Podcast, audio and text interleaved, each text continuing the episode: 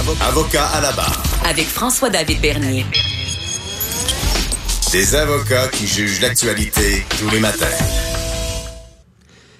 Les militaires n'ont pas à subir un procès devant jury. Bon. Euh, il faut bien comprendre que le droit militaire, ce n'est pas euh, le droit civil ou criminel que vous connaissez ici. Les militaires ne sont pas régis comme nous par les mêmes lois. Ils s'engagent. Donc, il y a vraiment la, police militaire et il y a les tribunaux militaires. Mais là, la Cour suprême, il y a certains euh, voulaient que s'il y avait des crimes graves, euh, qu'on puisse avoir un que les militaires puissent avoir un procès devant un jury composé euh, de civils pour des crimes graves. Et euh, finalement, la, Cour suprême détermine euh, qu'ils n'ont pas à subir, euh, qu'ils n'ont pas à être devant un, jury normal. Bon, on voulait en savoir plus, que c'est très compliqué euh, de savoir comment ça fonctionne, le droit militaire exactement, et cette nouvelle-là. Là, on se dit, est-ce que les militaires ont les mêmes droits? Est-ce que c'est plus expéditif dans ce domaine-là? Et je reçois le colonel euh, maître Michel Drapeau, qui, qui va nous exprimer un peu cette décision-là. Bonjour, euh, Maître Drapeau. Bonjour à vous. Merci d'être avec nous. Euh, c'est quoi la nouvelle? C'est que, dans le fond, quand on est militaire, on ne subira pas un procès euh, comme n'importe qui là, dans la société. Oui, laissez-moi partir au point de départ. Le point de départ, c'est l'article 11 euh, de la Charte, plus particulièrement 11F, qui dit que toute personne qui est sujet à la... Alors, n'importe qui au Canada a le droit d'avoir un procès avec jury de 12 personnes euh, si le crime pour lequel il ou elle est accusé euh, amène euh, possiblement une punition de 5 ans d'emprisonnement ou plus. Alors, mais dans le même article 11F, dire à l'exception des offenses qui sont jugées selon le droit militaire. Alors, ah, l'interprétation de cette clause-là a longtemps été, été faite dans le sens suivant, hein, et que tous les offenses du Code criminel sont incorporées dans le droit militaire, dans la loi sur la défense nationale, et ils sont tous transformés en, offenses sur le Code criminel, et ça deviennent des offenses militaires. Alors, les autorités militaires ont le résultat de ça, juridiction pour juger n'importe quelle offense, incluant ceux qui sont punis par une, une sentence de cinq ans d'emprisonnement ou plus. Et le système militaire, c'est une cour martiale, et la cour martiale a un, un comité de cinq personnes choisies par les militaires, ce sont les militaires qui sont là-dessus.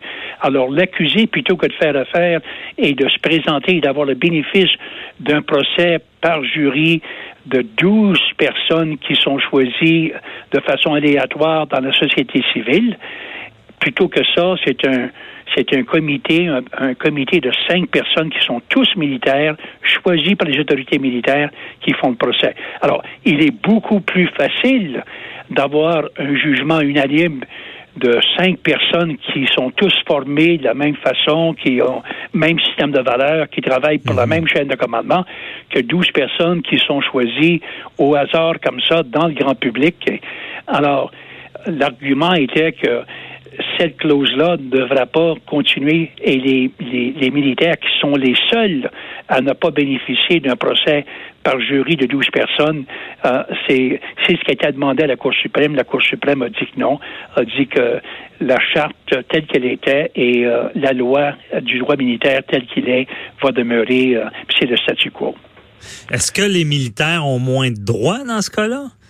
Ben, je pense que oui, et j'ai argumenté longtemps au fait que les militaires devraient avoir le même droit. Alors, si le militaire choisit d'avoir un procès par jury, euh, il devrait être jugé au fait euh, devant une cour civile et la cour civile devrait être composée de 12 personnes euh, qui sont choisies ici et là dans la société civile.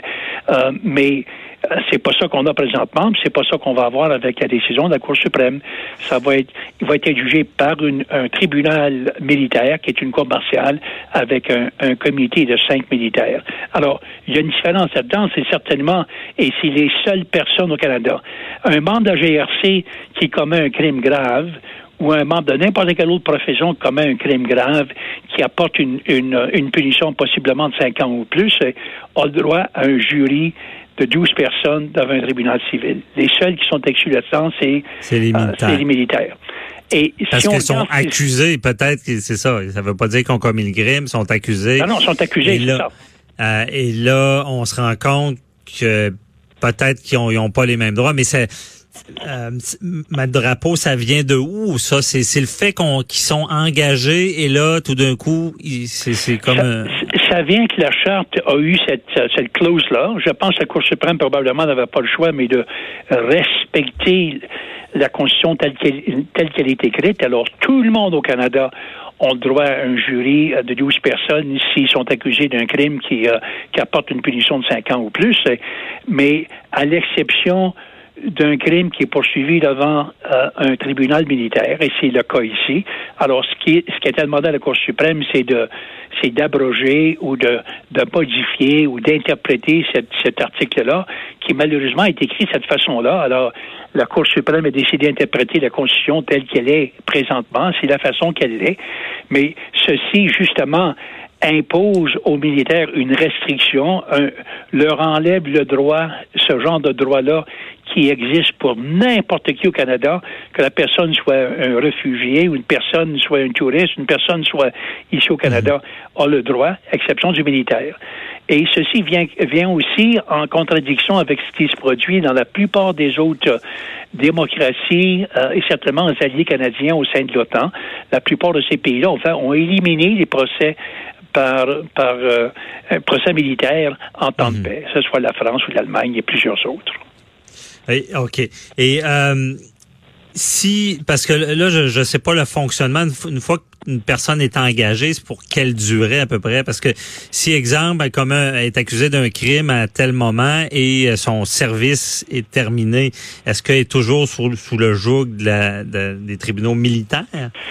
Si le militaire euh, a fait euh, ce qu'on l'accuse durant son service, et même s'il est retiré depuis un an ou dix ans, euh, il va être, il va être, il va être assujetti à la, cour, la juridiction militaire. C'est arrivé, ça fait à peu près un an, c'est relativement récent, un an, deux ans, euh, un ancien militaire qui avait été accusé d'avoir, euh, d'avoir euh, une question d'inconduite, je pense, c'est assaut sexuel contre une jeune cadette du Collège militaire royal. Cette jeune cadette-là a porté plainte. Euh, c'est un événement qui se serait produit une quinzaine d'années au préalable. Mhm. Et il y a eu des chefs d'accusation qui ont été portés contre cette personne-là, qui était maintenant civile. Euh, et puis, euh, alors, la personne est toujours, euh, on, on, peut, on, peut la poursuivre dans un tribunal militaire pour quelque chose qu'elle aurait commise durant son service militaire, même si elle était retirée depuis un bout de temps. Puis pour vous, la, les tribunaux militaires, est-ce que ils sont vraiment impartials? Est-ce que le système est aussi bien fait, si on peut dire, que le, le, système criminel euh, pour le public, pour le, la population. Là? Ben, euh, euh, moi, je pense que non, certainement pas au niveau que ça pourrait l'être, principalement parce que, dans un premier temps, le juge est un juge militaire, il porte un grade, alors il est assujetti lui-même aux directives, aux ordres, au système de valeurs qui sont en fonction au sein des au, sein des forces armées. Alors de dire qu'il est totalement indépendant euh, de la couronne, ça serait ça serait pas véritablement ce qui est le cas dans les cours supérieures, les cours provinciales au Canada ou la Cour suprême. Ces gens-là, au fait, sont complètement séparés euh, de l'exécutif. Alors, alors qu'au sein des forces armées, le juge militaire, son salaire, son grade, ses conditions de service et lui-même assujetti au code de service discipline. Alors, il n'y a certainement pas la même indépendance qu'un un mhm. juge de la Cour supérieure de la Cour fédérale aurait. Alors, dans un premier temps. Dans un deuxième temps, les directeurs de la poursuite et directeurs et euh, des avocats de la défense sont tous des militaires aussi.